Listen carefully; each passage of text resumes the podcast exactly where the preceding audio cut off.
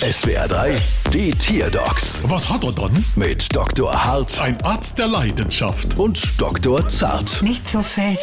So, was haben wir dann? Es ist ein Fisch. Und was hat er dann? Er hockt die ganze Zeit unter Wasser vorm Computer. Aha, mach mal laut.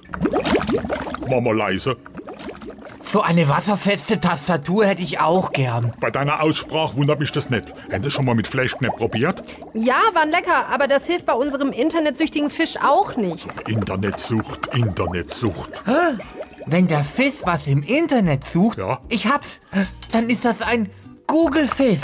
Ein Google-Fisch. Yahoo, jetzt macht's Bing. Nein, Google, die kostenlose Suchmaschine. Ich weiß schon, aber Fräulein, also auch wenn wir jetzt wissen, dass das ein Google-Fisch ist, Ja, im Gegensatz zur Suchmaschine ist das, was wir suchen, nicht kostenlos.